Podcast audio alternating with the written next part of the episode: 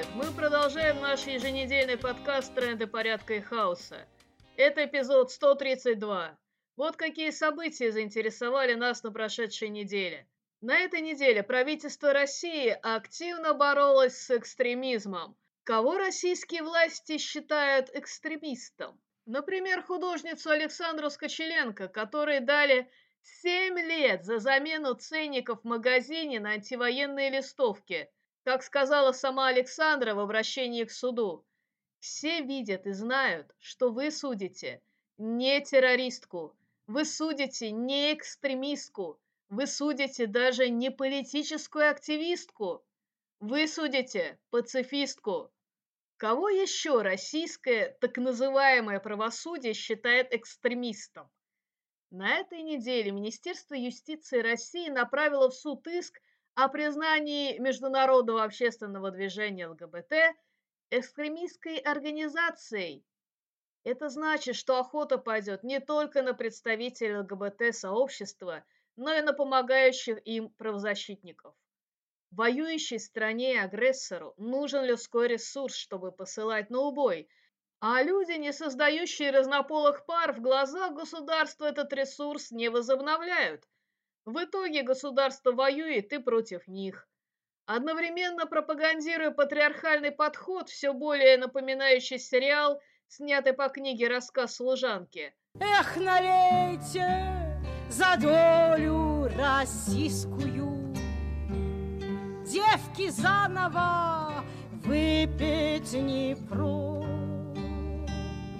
Да за горькую, да за лизобискую да за первую брачную ночь. Если вы откроете школьный учебник «Истоки» по так называемому ОДНКР, там будут сплошные цитаты из домостроя на всю страницу.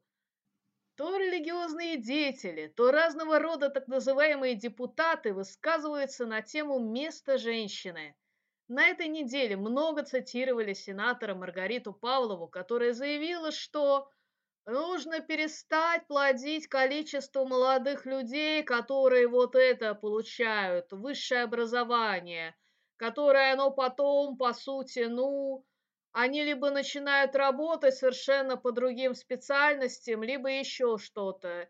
И вот этот поиск себя, он затягивается на долгие годы, и в результате упускается детородная функция. Функция упускается. Детородная. Понятненько, как говорил мистер Маки. Сейчас на Ютубе появился фильм Ирины Аллеман «Сбежать с Кавказа». А в кавказских женщинах, бегущих от диктатуры патриархальной семьи и от диктатуры государства, которое возвращает их в эти семьи для унижения и рабства и порой на верную смерть. Анна Ривина, руководительница Центра «Насилию нет», в интервью для фильма говорит, «Понимаешь, что у Северного Кавказа есть своя специфика, не нужно жить в мифе, что Центральная Россия – свободная от насилия территория. Это не так. Это государство построено на насилии. Это один язык. Ну что ж, вот один из недавних примеров попавших в средства массовой информации – Священник убил свою жену и на глазах восьмилетней дочери поставил отрезанную голову в холодильник. Если почитать рассказы прихожан об убитой Виктории Зубаревой, то она была очень доброй, а еще очень старалась быть правильной женой, как того требует религия. Ей приходилось терпеть унижение и побои от мужа.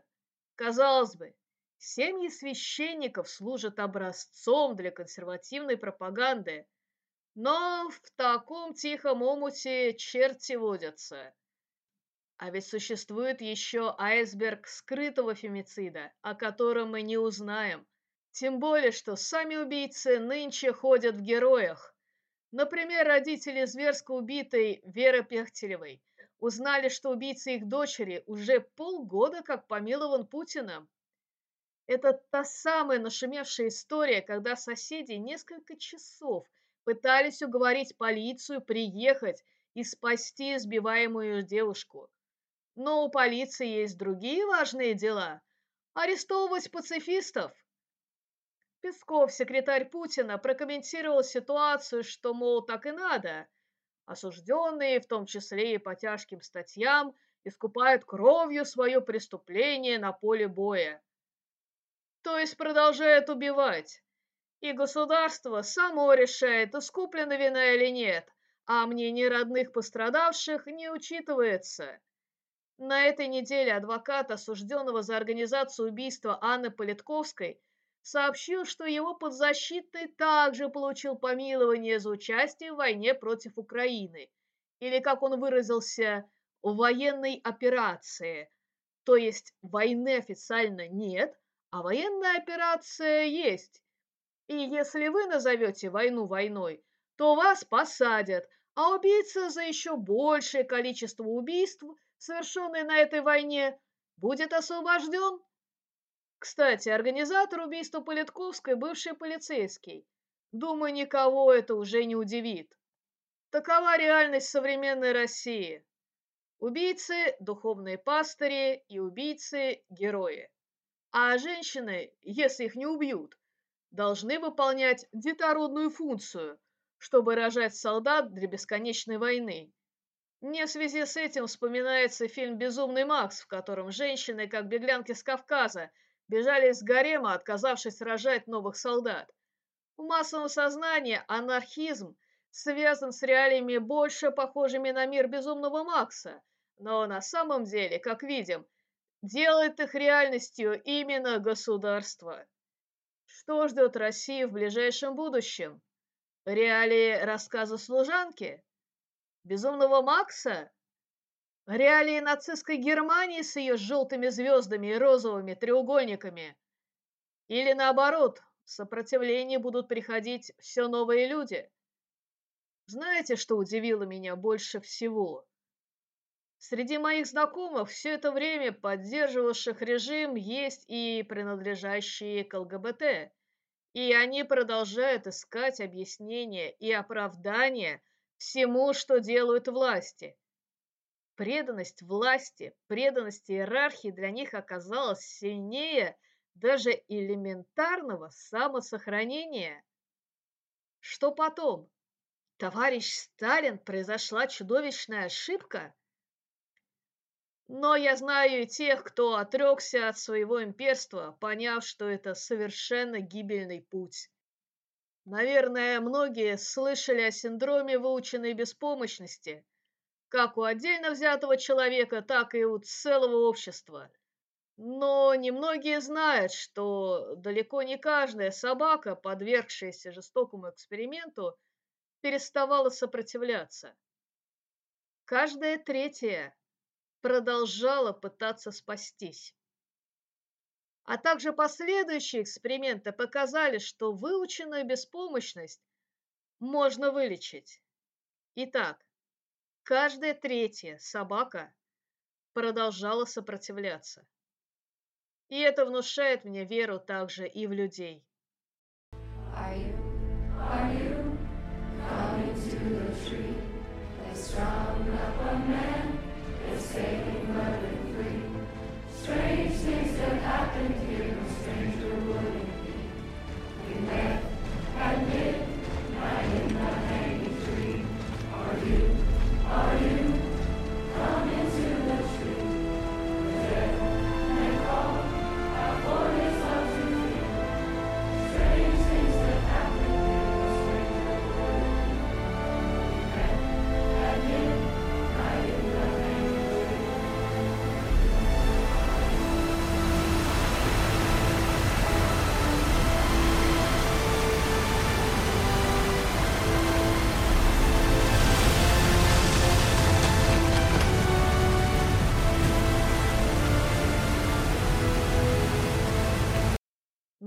все на сегодня. Напоминаем, что в трендах порядка и хаоса участники автономного действия и другие авторы дают анархистские оценки текущим событиям.